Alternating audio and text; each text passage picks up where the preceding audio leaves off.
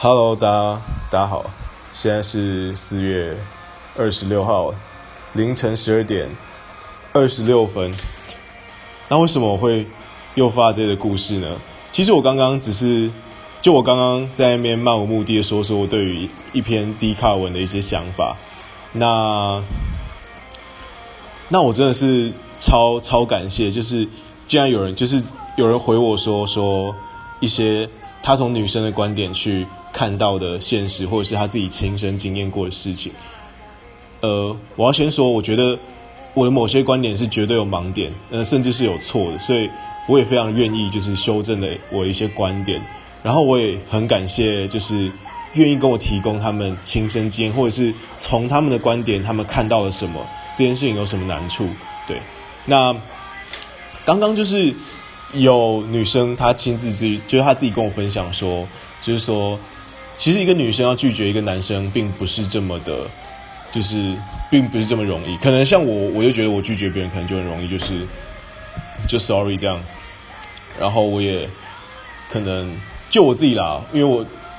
可能这社会对男生在某种程度上比较宽容一点，我也我也不怕变成一个渣男。我也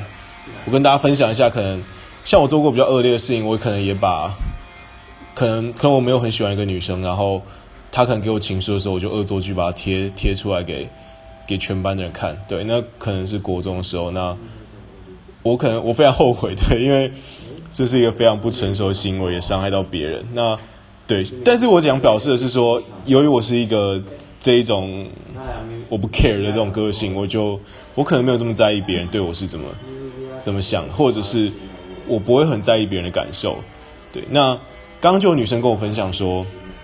呃，其实一个女生在拒绝男生的时候，她并不是能这么，就算她已经很果决，或者是她已经很明确表达，但是男生就是总是会死缠烂打。那甚至可能，比如你明确拒绝他了，然后他可能下次，他可能只是又，他会他会又重新以朋友的名义接近你说，OK OK，那我死心了，那我们继续当朋友吧。但其实他还是在，呃，然后他看你没拒绝，他可能又以为说还有机会，或者是。刚刚还有人跟我分享说，有男生会把自己包装得很可怜，他会把自己包装成说是因为他很深情，然后是你狠心的拒绝他了，对，所以，诶，我没有想到，其实 Firstry 这边会让我得到一个，我算是一个比较难、比较少改变我一些